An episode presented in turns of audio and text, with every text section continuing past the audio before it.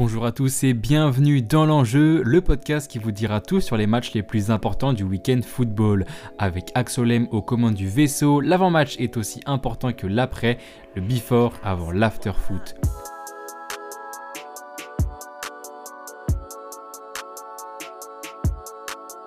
La semaine dernière, c'était épisode spécial Ligue 1. Aujourd'hui, on revient aux traditions pour évoquer les meilleurs matchs européens. Après une semaine marquée par les huitièmes de finale de Ligue des Champions et d'Europa League, le football ne s'arrête pas et on va retrouver deux belles affiches ce week-end. Je vais donc pas vous faire attendre plus longtemps, direction l'Italie. Dimanche soir à 20h45, l'Inter Milan reçoit la Juventus à l'aune de la 27e journée de Serie A.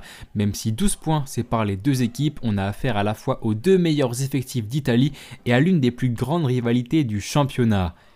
Commençons avec l'Inter d'abord, deuxième de Serie A, mais à 18 points du Napoli qui est bien seul en tête. Avec ce retard au classement, les espoirs de titre sont clairement anéantis. L'objectif du club en fin de saison sera seulement la qualification en Ligue des Champions pour la saison prochaine. Mais malgré cette deuxième place, cette qualification en Champions est encore loin d'être atteinte. Tout d'abord car seuls 3 points séparent le deuxième du cinquième en Serie A, ce qui fait qu'en une journée, l'Inter peut passer de la Ligue des Champions à l'Europa League. Et aussi car l'Inter n'est clairement pas en grande forme, les Interistes restent en effet sur deux défaites en 3 matchs de championnat, dont celle contre la Spezia, 17e au classement, le week-end dernier. Heureusement qu'ils se sont qualifiés cette semaine en quart de finale de Champions League en éliminant Porto mardi, mais ça n'a pas été rassurant non plus car les Portugais auraient mérité de revenir dans le match, notamment en fin de rencontre où ils ont touché deux fois les montants dans la même action. Une qualification certes, mais dans la douleur. L'Inter en petite forme reçoit donc la Juventus, mais même mal en point, le coach Inzaghi peut toujours s'appuyer sur son buteur Lautaro Martinez, auteur de 14 buts en Serie A, ce qui en fait le deuxième meilleur buteur du championnat derrière Osimhen. Depuis deux saisons maintenant, c'est le leader d'attaque interiste, loin devant Dzeko et ses 7 buts, et surtout devant Lukaku et ses 3 réalisations. L'attaquant belge n'arrive toujours pas à se réimposer dans le club qu'il aime. Depuis ce retour en Italie après son passage à Chelsea, Lukaku ne séduit pas Inzaghi comme il séduisait Conte il y a 3 ans. Même avec un Lukaku pas en grande forme, l'Inter à domicile avait infligé la première défaite de Naples en Serie A il y a deux mois. À domicile, les Interistes sont capables de grandes choses. Au match à Lille, ils avaient perdu 2-0 contre la Juve, de quoi être suffisamment motivés pour prendre leur revanche. Parlons de la Juventus d'ailleurs qui est 7ème de Serie A à 4 points de la première place qualificative à l'Europa League.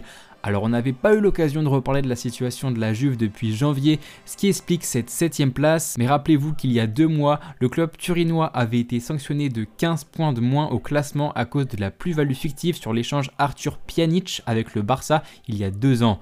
La Juventus avait été reléguée à la dixième place de Serie A, les faisant perdre tout espoir de titre, voire même de qualification à l'Europe.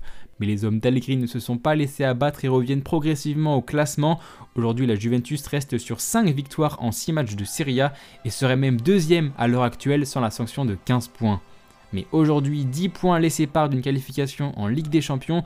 Voilà pourquoi la seule façon d'y remédier serait de gagner l'Europa League, compétition où la Juve est encore en lice. D'autant plus que cette semaine, les Turinois ont éliminé Fribourg en huitième de finale et sont parmi les favoris pour la remporter. Je rappelle que le gagnant de l'Europa League joue la Champions l'année suivante. Ce serait pas étonnant que ça devienne l'objectif numéro 1 du club cette saison. Surtout que Massimiliano Allegri peut compter sur Adrien Rabiot qui est en très grande forme en ce moment et sans contestation l'un des meilleurs joueurs de la Juventus cette saison. Le milieu français a d'ailleurs inscrit un doublé le week-end dernier lors de la victoire 4-2 contre la Sampdoria et contre Fribourg jeudi, il a été élu homme du match pour la deuxième fois consécutive.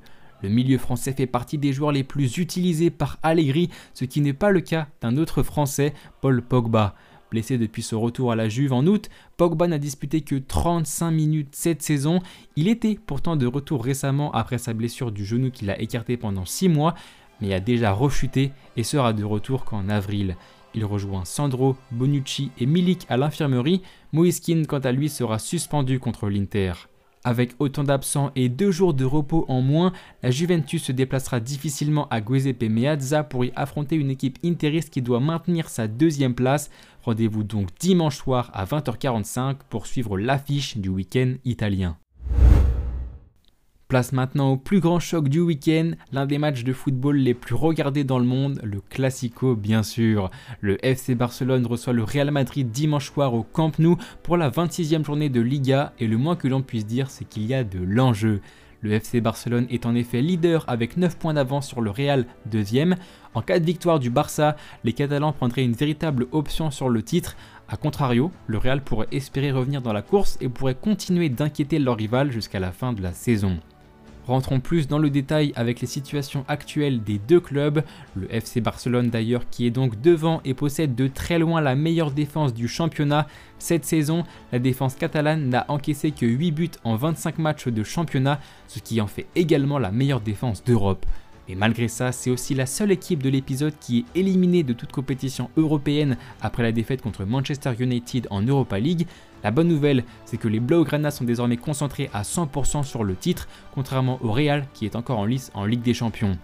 C'est donc c'est donc plus de repos également et peut-être plus de temps pour gérer l'affaire de corruption qui est en cours en Catalogne. Et oui, je vous rappelle que le club et deux anciens présidents du Barça ont été mis en examen pour corruption dans une affaire de versement d'argent vers l'ancien vice-président des arbitres, Enriquez Negreira. Le Barça n'a pour l'instant pas été puni comme les 15 points retirés pour la Juventus, mais le Real Madrid s'est positionné et dit vouloir réfléchir quant aux sanctions possibles contre le FC Barcelone. Bref, revenons au terrain, même s'il faut se l'avouer, les derniers Barça Real de cette saison ont été plutôt mauvais en qualité. Elle est loin l'époque des Ronaldo Messi qui pouvaient donner un sens à un match de mauvaise qualité même s'ils étaient rares quand les deux étaient là. Cette saison, il y a déjà eu trois classicos. Le Real a battu le Barça 3 en championnat à l'aller, mais les Blaugrana restent sur deux victoires de suite en coupe. Avantage pour les hommes de Xavi donc, qui pourraient donc enfoncer le clou dimanche soir Surtout que le coach espagnol disposera de Robert Lewandowski, auteur de 15 buts pour sa première saison en Catalogne. Reste à savoir si Pedri, qui était blessé depuis plusieurs semaines, sera apte à jouer dimanche. Il manque cruellement au Barça, bien que les Catalans gagnent sans lui, mais sans briller. Place au Real Madrid maintenant à 9 points du Barça, les Madrilènes qui possèdent la meilleure attaque de Liga avec 50 buts inscrits en 25 rencontres, soit pile 2 buts par match en moyenne. Le Real se porte plutôt bien en ce moment, même s'il reste sur 2 nuls en 3 matchs de Liga, ce qui les ralentit considérablement par rapport au Barça qui enchaîne les victoires. Cette semaine, ils se sont logiquement qualifiés en éliminant Liverpool en huitième de finale de Ligue des Champions après le 5-2 à Anfield. À défaut de défendre son titre de champion d'Espagne, le Real voudra probablement défendre son titre de champion d'Europe car le club fait logiquement partie des favoris à sa propre succession.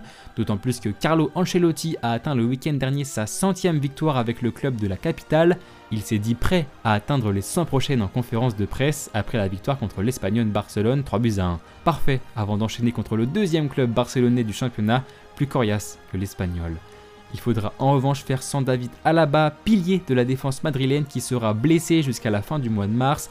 On voit depuis une semaine que le coach italien ajuste en plaçant Kamavinga au poste de latéral gauche ou bien Nacho cette semaine contre Liverpool. On verra bien dimanche qui sera face à Rafinha, l'ailier droit du Barça depuis la blessure d'Ousmane Dembélé. Bref, ce classico nous réserve toutes ses promesses et peut déjà être un grand tournant pour la course au titre. Pour savoir si le Barça va prendre le large ou si le Real continuera de s'accrocher jusqu'à la fin de saison, rendez-vous dimanche soir à 21h. Voilà, c'était tout pour ce week-end de football, j'espère que ça vous aura plu. La semaine prochaine c'est trêve internationale, donc pas d'épisode. Retour de l'enjeu dans deux semaines. D'ici là, portez-vous bien, c'était Axolem, ciao